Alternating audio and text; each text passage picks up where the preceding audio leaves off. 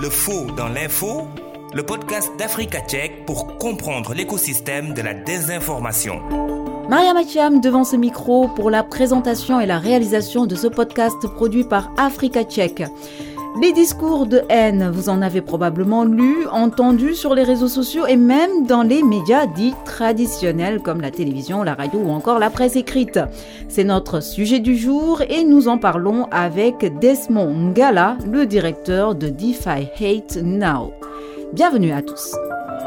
Le faux dans l'info, décryptage. Bonjour Desmond Ngala, vous êtes le directeur de DeFi Hate Now. Merci à vous d'avoir accepté notre invitation. Alors, les discours haineux, on en entend souvent, notamment en période électorale, et euh, nous aimerions beaucoup savoir qu'est-ce qui est considéré déjà euh, par votre organisation comme un discours haineux Merci beaucoup. Euh, il est considéré comme un discours haineux tout type de, communication qui vise à dénigrer quelqu'un, un individu, à, à, cause de ses origines, son background. Euh, ce background peut être aussi euh, multiple que divers, euh, tel que nous nous concevons. Euh, ça peut être politique, ça peut être euh, ethnique, comme la plupart des cas dans les pays africains que nous, nous vivons. Ça peut être social, ça peut être linguistique et ainsi de suite. toute forme de communication qui vise à dénigrer un individu, nous l'avons dit suivant, qui vise à retirer l'humanité d'un individu, est considéré comme un discours haine. Ça peut pas être seulement euh, communication écrite, mais ça peut être oral et même arts. Toute forme euh, de communication par les différents canaux qui sous-entend à mettre quelqu'un en bas et l'autre en haut en se disant non, euh, ceux-ci sont supérieurs, vous n'êtes rien en, en utilisant des noms, nous l'avons vu. Euh, dans certains contextes, euh, même pas seulement au Cameroun, mais ailleurs. Votre organisation est active au Cameroun, mais vous couvrez également le Soudan du Sud, l'Éthiopie, etc. Alors expliquez-nous, quelle est l'importance de votre mission? L'initiative DeFi It Now, qui est hébergée au Cameroun par l'association Civic Watch, euh, est présente dans beaucoup plus d'autres pays. Je, je, tiens à vous rappeler que cette initiative a commencé vers les 2013-2014 dans le sud et euh, le but était non seulement essayer de donner une réponse à des multiples sorties que nous avons vues sur les réseaux sociaux à, travers des personnes qui n'étaient pas directement présents au pays, mais qui avaient les mots à dire par rapport à la gestion de la chose publique de leur pays d'origine. Donc, notre initiative est présente euh, dans, euh, au Soudan du Sud, mais aussi en Éthiopie, où nous avons euh, un projet actif euh, avec euh, la délégation de l'Union européenne dans ce pays. Il est important parce que depuis l'événement de la technologie, nous n'avons pas de frontières territoriales, comme nous disons. Le digital traverse toutes ces frontières-là et donne parfois l'impression que, étant au Cameroun, nous pouvons en parler de ce qui se passe en Éthiopie, au Soudan du Sud, mais aussi, euh, étant camerounais, hors du Cameroun, on pouvait donner aussi notre avis euh, sur ce qui se passe au Cameroun. Et c'est d'ailleurs ce que nous avons vu, euh, même en, Éthiopie avec les crises en, en zone tigrée, au Soudan du Sud depuis presque sa naissance. nous l'avons vu à répétition.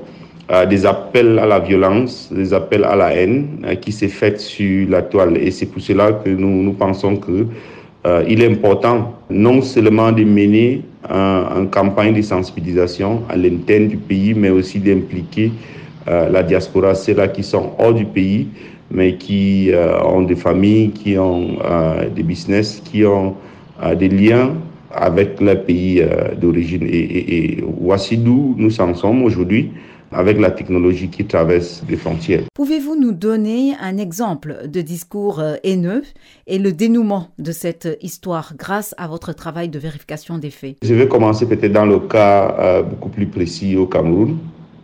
Nous l'avons vu avec euh, l'événement des élections présidentielles de 2018, euh, des discours de haine à caractère politique. Nous l'avons vu Tontina Sadina.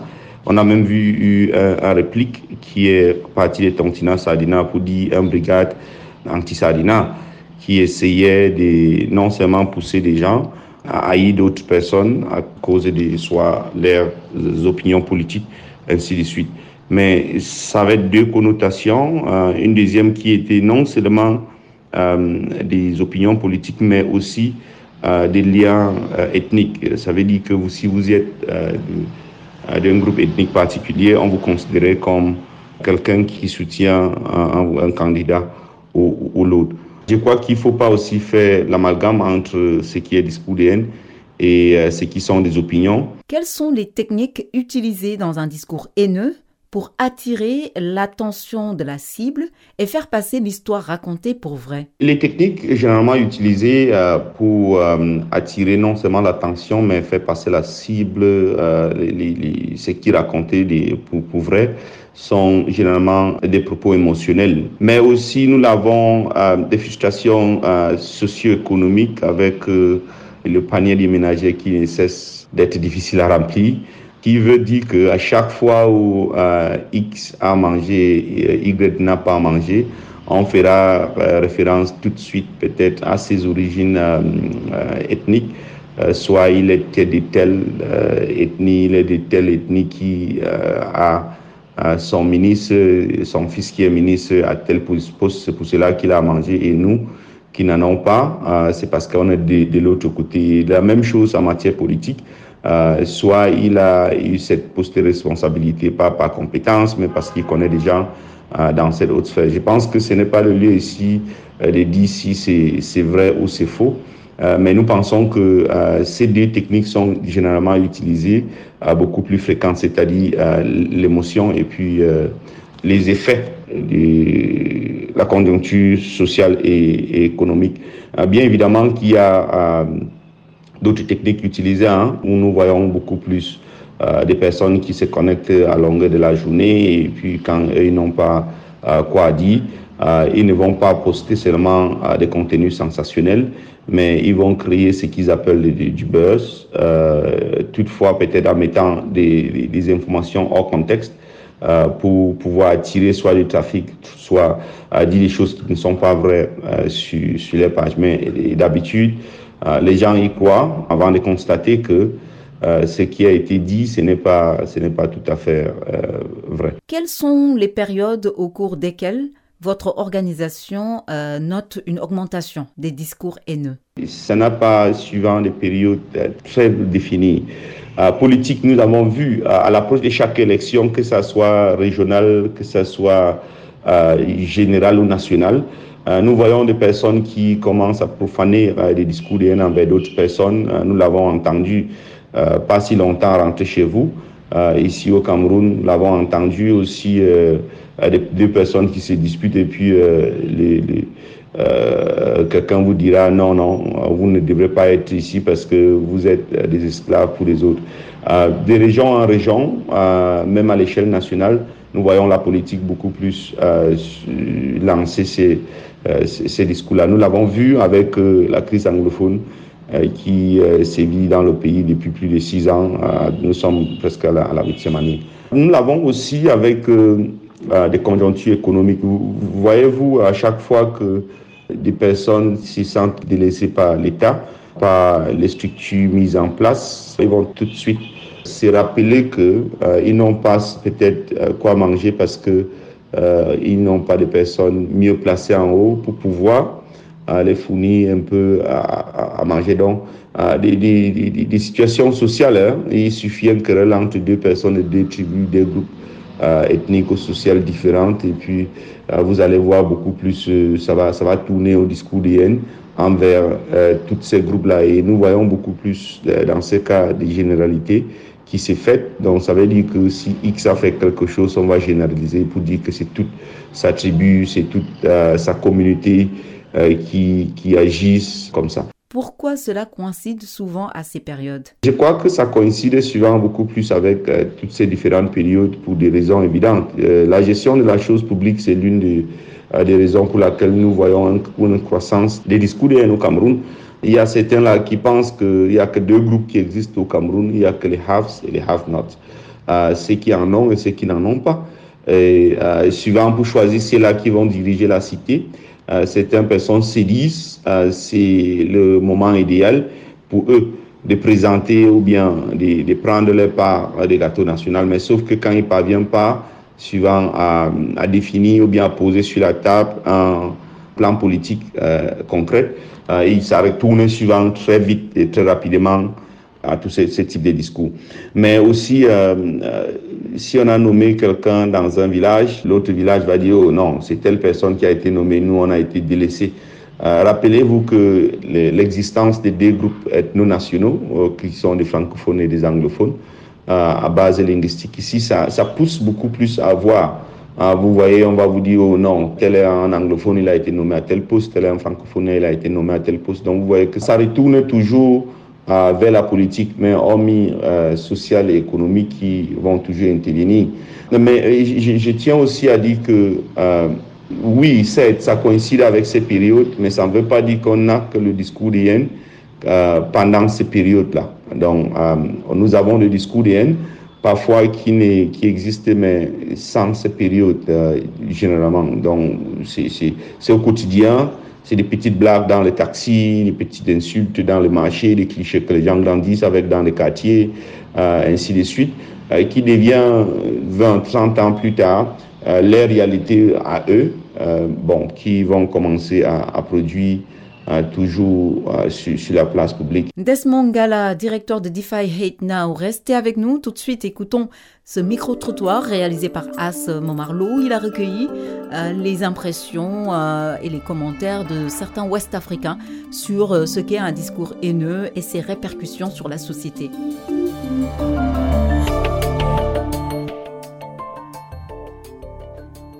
Je suis Michel Ebongué, je suis journaliste et je travaille pour le site d'information Data Cameroun dont le siège est à Douala au Cameroun bien évidemment. Quelles sont selon vous des possibles conséquences des discours de haine? Je, je, crois qu'il y, qu'il y en a plusieurs, notamment les, les, conflits ethniques.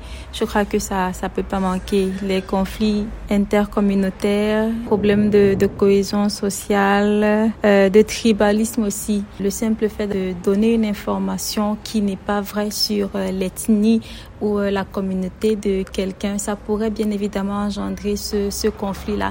Des personnes qui étaient amies hier peut tout simplement à cause d'un discours de haine devenir des, des ennemis aujourd'hui. Je m'appelle Ayoub Difalla, je suis euh, un journaliste. Ma nationalité est tunisienne en fait. on a un exemple en Tunisie qui illustre euh, les conséquences du discours de haine en fait. En février 2023, le président de la République Kais a publié un communiqué de presse. Il a mentionné, ou bien il a utilisé euh, la, euh, la théorie du grand remplacement, en fait. Euh, a annoncé dans ce communiqué que nos confrères qui viennent de l'Afrique subsaharienne vont changer, ou bien vont prendre le pays et changer la démographie des peuples en, Tunisie, en fait. Le résultat qu'on a eu en, Tunisie après ce discours euh, a mené à une guerre non déclarée entre les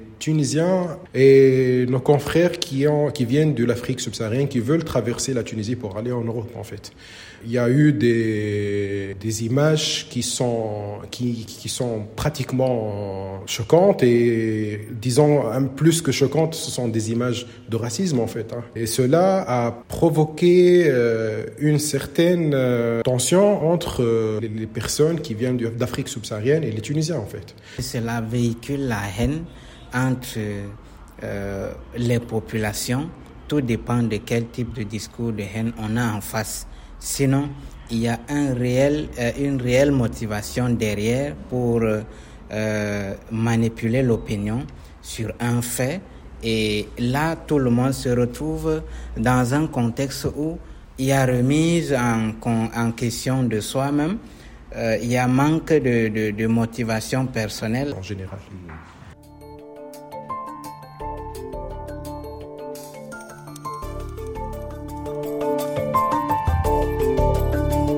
Recevons Desmond Gala, le directeur de DeFi Hate Now. Quelles sont les conséquences des discours haineux? Je crois que la première des choses, c'est que les discours haineux nous préparent psychologiquement pour euh, haïr et regarder quelqu'un d'autre comme euh, un individu inexistant. Je dis ceci.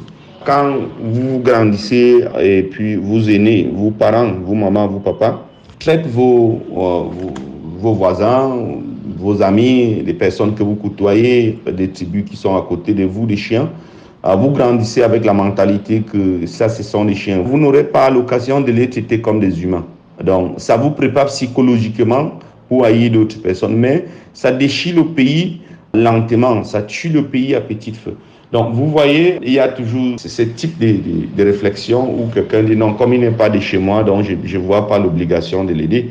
On a souvent voit dans des structures publiques ou même parapubliques et même privées où euh, des personnes, euh, au lieu qui dispensent un service euh, public, vont commencer peut-être à parler soit en langue que les autres ne comprennent pas et ça va créer des frustrations qui va en retour créer des discours de haine soit envers eux, soit envers d'autres personnes qui sont dans, dans, ce, dans ce service.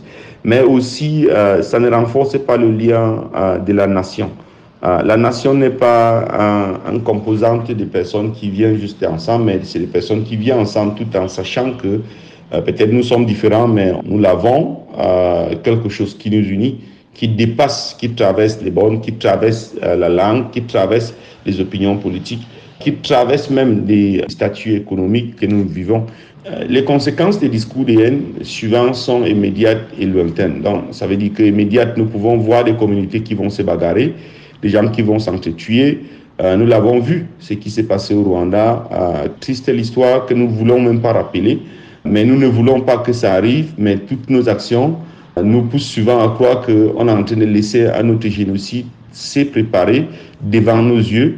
Euh, sans toutefois qu'on puisse même comprendre ce qui se passe. Qui sont derrière la fabrication et la diffusion des discours haineux? C'est des individus, euh, des Camerounais lambda, que suivant par une désinformation, se retrouvent en train de propager un discours de haine par un fake news qui est partagé, se retrouvent en train de repartager euh, ces fake news qui poussent à la haine. Nous avons aussi euh, ce que je vais appeler ici euh, les fabricateurs organisés ou bien les cabinets noirs.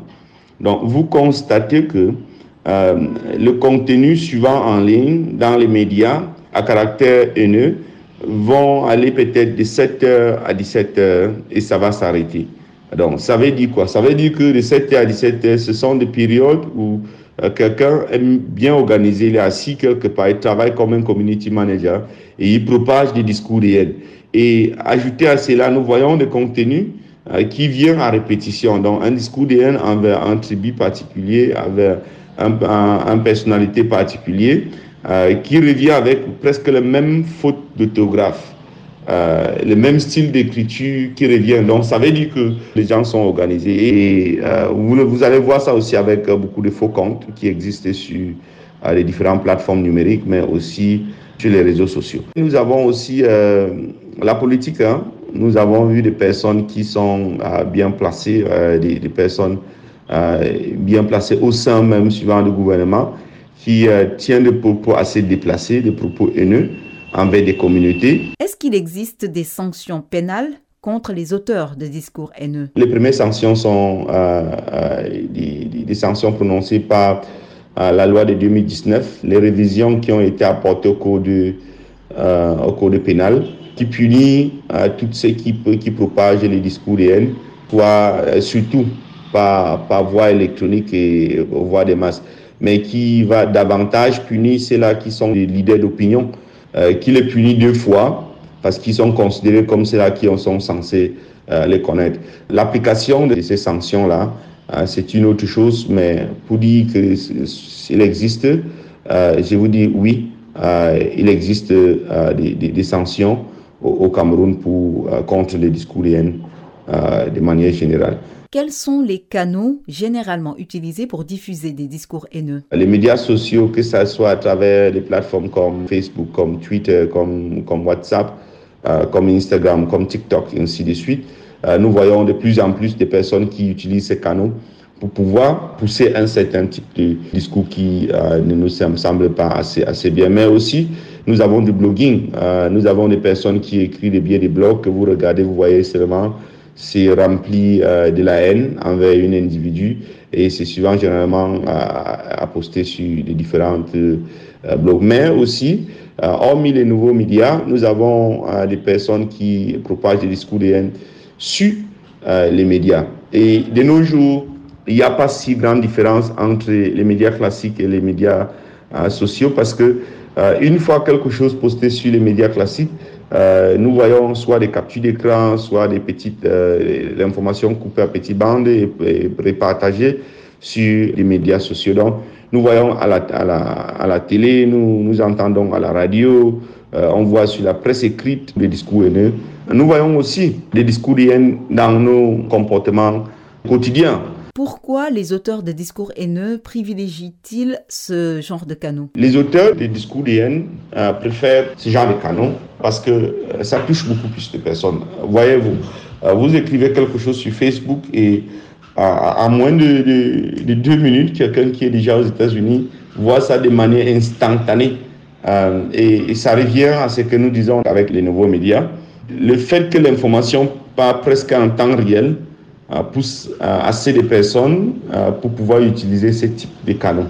Mais les médias aussi, les médias classiques, ceux qui utilisent, je crois qu'il y a des personnes qui ont des buts très, très, très, très spécifiques. Nous voyons ça dans les débats, celui-là. Et la Commission nationale de, la communication essaie de faire de son mieux pour essayer soit d'écouter et puis sanctionner. Mais je vais dire, on, il y a des gens qui savent que à 19h, il y a tel programme télé ou bien radio qui est beaucoup plus écouté. Donc, il va falloir peut-être propager.